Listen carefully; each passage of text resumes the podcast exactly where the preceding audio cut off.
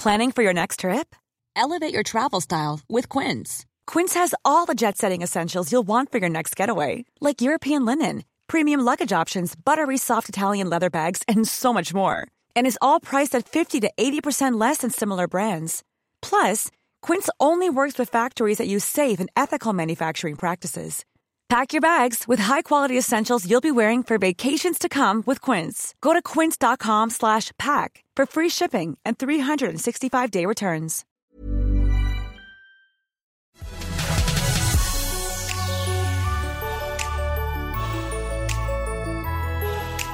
El debate de la economía con Jordi Benítez.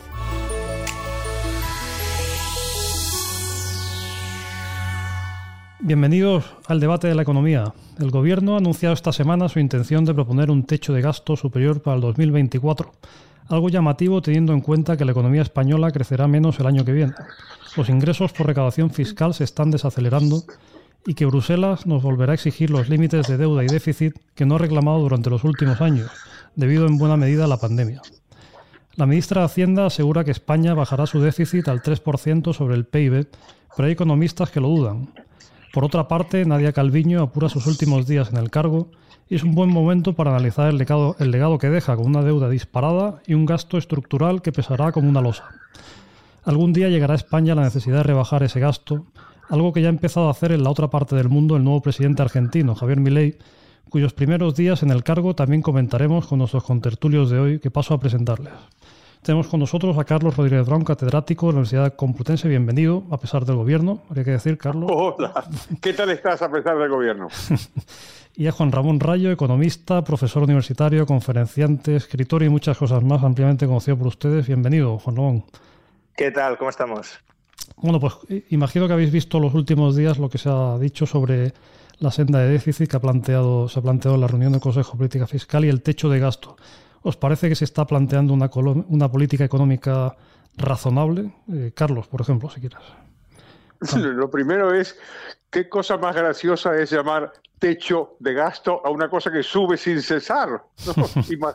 imaginaros que los techos de en realidad fueran así. Estaríamos en el mundo de Alicia, en el País de las Maravillas. Pues eh, yo creo que hay, hay una, una inconsistencia sistemática en los esquemas económicos del, gobierno de Pedro Sánchez. Y podemos hablar de la hacienda pública, pero lo mismo podríamos hablar de, de la reforma de las pensiones, ¿eh? que está afectada por la, por la misma inconsistencia, me parece a mí. O sea que sí, que, estamos ante, ante un escenario complicado, ante un gobierno que a mí me parece que en este caso y en otros tampoco dice la verdad. Juan, ¿a ti qué, te, parece? No sé, ¿se está planteando cosas razonables o no? Bueno, es razonable dentro de la ideología de este gobierno. Es una ideología que pretende incrementar de manera sostenida el tamaño del Estado. Démonos cuenta de que, eh, como suele suceder con todo tipo de catástrofes, eh, este gobierno aprovechó la pandemia para incrementar supuestamente de manera temporal el tamaño del Estado. Quizá en el año 2020 podía tener una justificación, gasto sanitario, eh, indemnizaciones para los que se quedaban en casa por mandato gubernamental. Pero claro, si hubiese sido realmente temporal ese incremento del tamaño del Estado, cuando terminó la pandemia deberíamos haber regresado al tamaño del Estado previo a la pandemia, pero no. El, el gobierno de PSOE Podemos en su momento lo que hizo fue consolidar ese aumento de gasto redirigiéndolo a otras partidas. Y ahora lo que estamos viendo es que no solo es que se contentan con ese tamaño ya hipertrofiado, consolidado posterior a la pandemia, sino que su objetivo es continuar aumentando todavía más el gasto y el tamaño del Estado. Y claro, si el Estado va creciendo en tamaño y además tenemos límites al endeudamiento, que son límites razonables que existan, pues claro, nos podemos endeudar menos, queremos gastar más. Al final, lo único que, que cuadra ahí es que los ingresos que nos van a extraer coactivamente vía impuestos van a tener que incrementarse. Carlos, ¿a ti qué, te parece más preocupante, o sea, del contexto actual que, en el que nos movemos, ¿no? en el que van a volver las reglas de gasto? Parece que va a haber un aumento de impuestos considerable. Eh, a lo mejor, pues como consecuencia de esa vuelta de reglas de gasto, pues van a pedir una serie de recortes. Hablas también de la reforma de las pensiones antes en tu primera intervención. No sé, ¿qué te parece más preocupante de cara a los ciudadanos? ¿no? Pensando en los ciudadanos, pues, pues mira, cuidado con esto. yo creo que, como casi siempre en economía, hay que distinguir los, plazos, ¿no? Eh, porque España tiene un problema de largo plazo, creo yo, que es que crecemos poco y tenemos una productividad muy baja. Y, esto yo creo que es debido al intervencionismo, como lo prueba el hecho de que esta productividad languideciente es un es un fenómeno de la Europa occidental, es un fenómeno de, los, de los estados grandes a los que hacía referencia Juan Ramón hace un momento. ¿no? Entonces yo diría que ese es el problema más importante de, largo plazo y por supuesto yo no veo a los socialistas eh, eh, haciendo nada para favorecer un, cambio en ese sentido y que seamos más productivos. Si lo quieres poner más a, más a, a corto plazo, pues hay evidentemente un problema de hacienda pública. Y ese, ese problema de hacienda pública, el gobierno está, eh, digamos, lanzando una campaña de propaganda fabulosa, conforme a la cual eh, la economía española va bien, está creciendo, eh, disminuye el paro, y si aumenta el gasto público, bueno, eso lo van a pagar solamente los ricos, ¿no es cierto? Los asquerosos ricos, como yo les llamo. Pues, pues el problema de esto es que otra vez es mentira. Y a medida de que las personas vayan comprendiendo que es mentira, es decir, a medida que las personas comprendan que toda esta expansión del Estado le está pagando la gente corriente, pues a lo mejor pasa lo que tiene que tendría que pasar, claro está, y es que tenga una traducción política esta molestia de los ciudadanos todavía más intensa que la que ha tenido en las elecciones de 2023. Eh, Juan, la reducción del gasto seguramente es la tendría que ser una prioridad, ¿no? Pero pero bueno, hay instituciones bueno, que a veces han hablado de, un recorte, se podría que hay 60.000 millones, me parece que decía, de Instituto de Estudios Económicos de, de gasto superfluo. Esto es algo que se tendría que. Bueno, además, está llegando este gasto estructural también muy buena medida propiciado por los fondos europeos, en fin, que van destinados, como se ha visto hace poco, a empresas públicas y demás, ¿no? Esto habría que ponerle límite, porque si no se puede convertir en un... Bueno, ya es un problema, ¿no? Bueno, de nuevo, es un problema para quien paga los impuestos que mm. financian ese gasto y puede ser una bendición para aquellos que parasitan ese gasto, beneficiándose, por tanto, de, de, los impuestos y de la riqueza que han generado otros. Sí, es un problema, si lo queremos desde un punto de vista social y dinámico, en el sentido que apuntaba Carlos, es decir, que la hipertrofia estatal, esa creciente parasitación de, quienes generan riqueza, y además no solo parasitación fiscal, sino también hiperregulación, solo te quitan el dinero, sino que te dificultan la generación de riqueza, pues lo que va haciendo es que Europa, no solo España, efectivamente es un problema del conjunto de Europa o de la mayor parte de Europa, pero eh, especialmente grave en países como España o Italia, cuya productividad lleva estancada 30 años, ¿no? Y sin aumentos de la productividad solo podemos mejorar nuestra calidad de vida trabajando más horas, y eso no es exactamente, o no tiene por qué ser una mejora en la calidad de vida, ganas más, pero trabajas más, ¿no?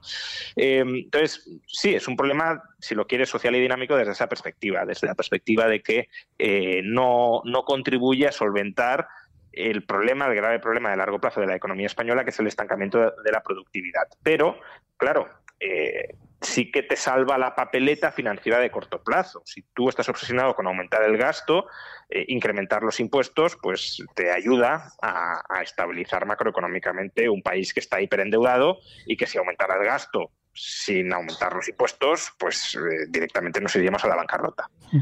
Estamos viviendo los últimos días, probablemente, de Nadia Calviño al frente del, Ministerio de Asuntos Económicos. Eh, llegó con mucho prestigio. Yo me acuerdo las primeras comparecencias que, tuvo, que era muy alabado su prestigio que tenía como el exterior y demás, ¿no? La Unión Europea. ¿Qué balance hace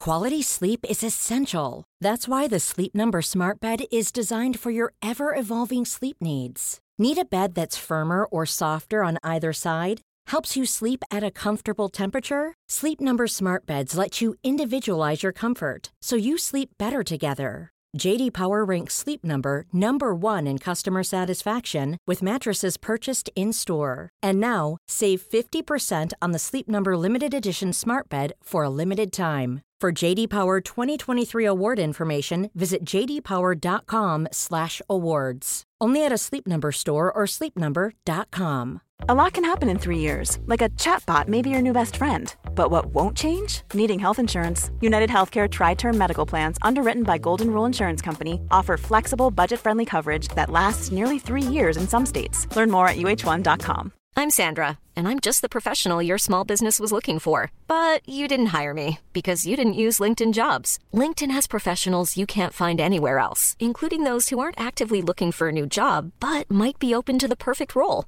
like me. In a given month, over 70% of LinkedIn users don't visit other leading job sites. So if you're not looking on LinkedIn, you'll miss out on great candidates like Sandra. Start hiring professionals like a professional. Post your free job on linkedin.com/people today. Y me gustaría que incluyerais también pues, ahora que se acaba de cumplir la, el segundo año de la reforma laboral, aunque no sea de Nadia Calviño, pero por un lado el balance que hacéis de Nadia Calviño y por otro lado de la reforma laboral. Carlos. Pues es curioso el prestigio que tienen los, los eurócratas, ¿no? ¿Qué es lo que es Nadia Calviño cuando precisamente es de, Europa de donde vienen estos males eh, intervencionistas de los que estamos hablando, ¿no? Pero en fin, yo creo que son ficciones, ficciones políticas, ¿no? A los socialistas les gusta tener una persona a cargo de economía que sea una imagen internacional y que sepa hablar inglés y que manejarse en Europa. Esto pasó antes, ya pasó, con Solves y, si nos remontamos mucho más atrás pasó con Solchaga y con Boyer en la época de Felipe González. Entonces los enfrentan a los, a los a las partes más radicales del gobierno. En la época de Solchaga era con Alfonso Guerra, en fin. Mm. Estos son maniobras de propaganda. Gestión, gestión de verdad pues ha sido bastante deficiente. La renta per cápita española, pues, pues vamos, yo creo que es, es, una caída importante en, la legislatura anterior y entonces yo creo que es, que es una gestión bastante, bastante deficiente.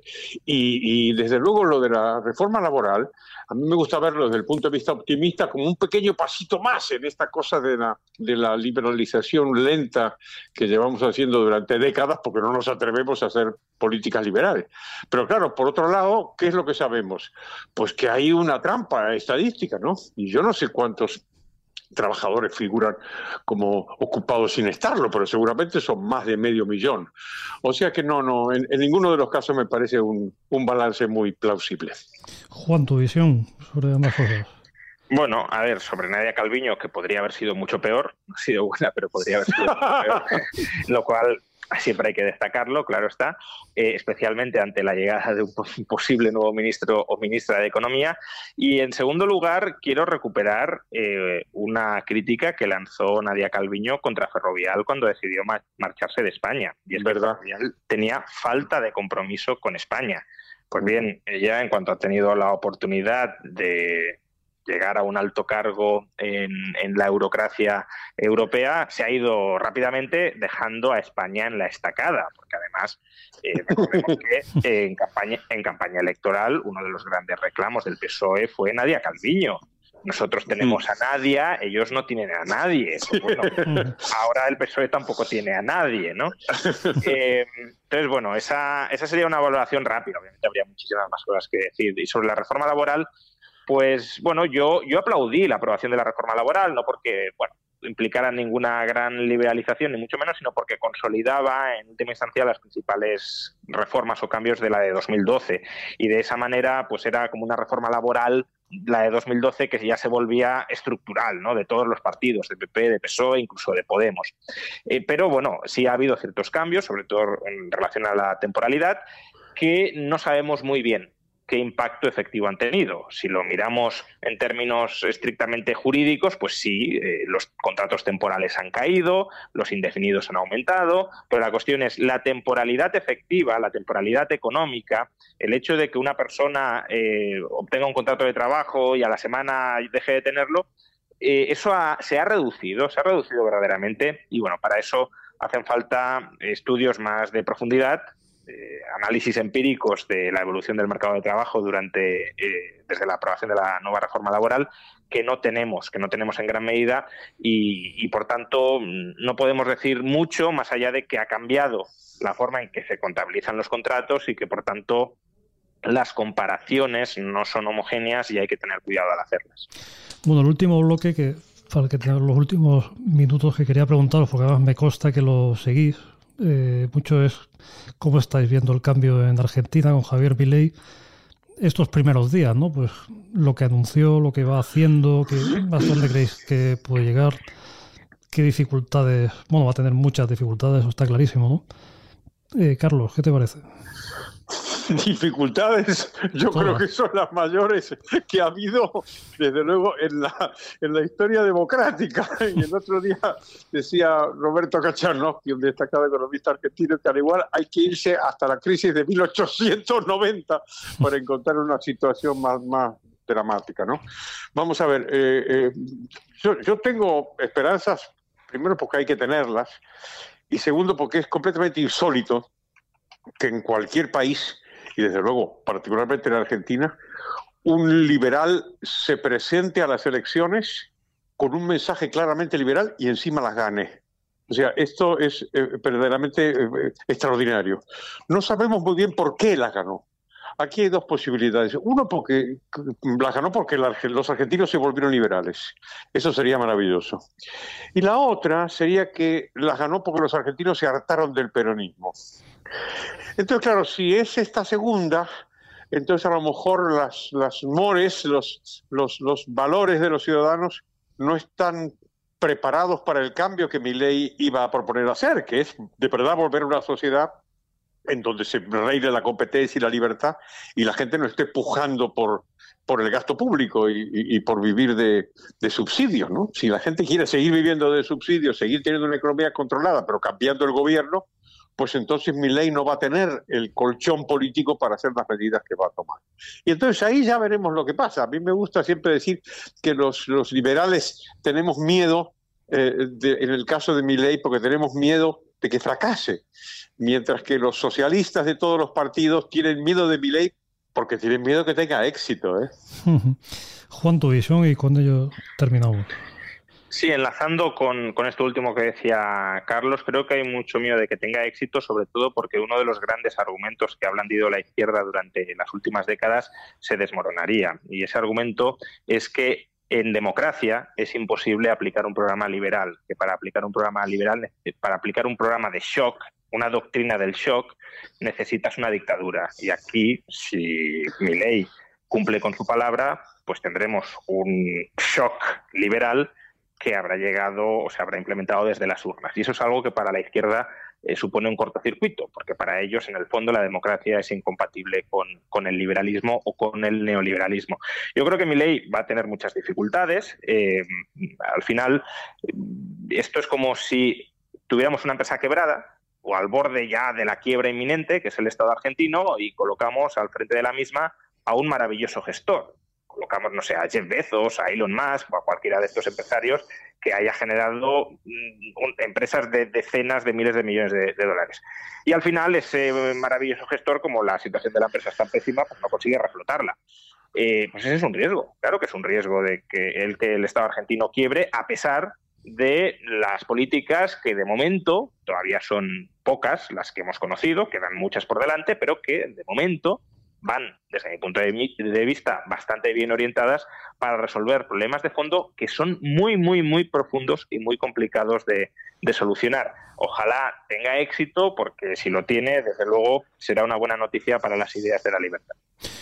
Muy bien, pues hemos llegado al final del programa. Muchísimas gracias a Carlos Rodríguez Brown, a Juan Ramón Rayo y a ustedes por seguirnos y les esperamos en una próxima edición del debate de la economía.